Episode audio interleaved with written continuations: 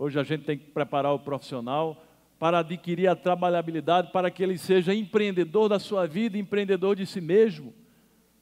E quando o cara é empreendedor da sua vida e de si mesmo, ele pode ser empregado, ele pode ser profissional liberal, ele pode ser autônomo e pode construir, inclusive, grandes empreendimentos.